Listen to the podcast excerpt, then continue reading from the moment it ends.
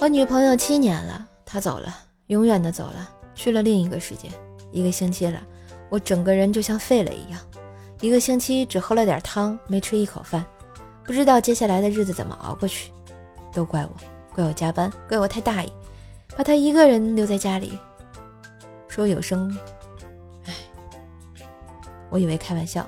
回家之后我傻了，她躺在地上，旁边一只老鼠，看着被咬爆的媳妇儿和被崩死的老鼠。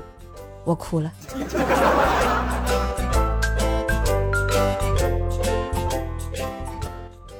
上学时住在寝室，是四人间，地上铺着一层厚厚的垫子。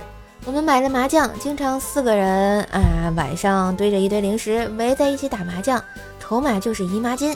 我还老赢，大学四年没买过一片姨妈巾啊！哎，想着几个抠脚大汉在那里赌姨妈巾，吓得我直哆嗦呀。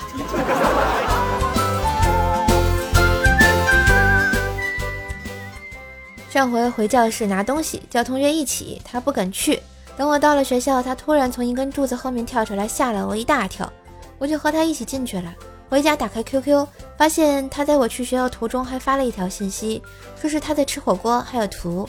我突然意识到一件什么可怕的事情：他吃火锅居然不叫我。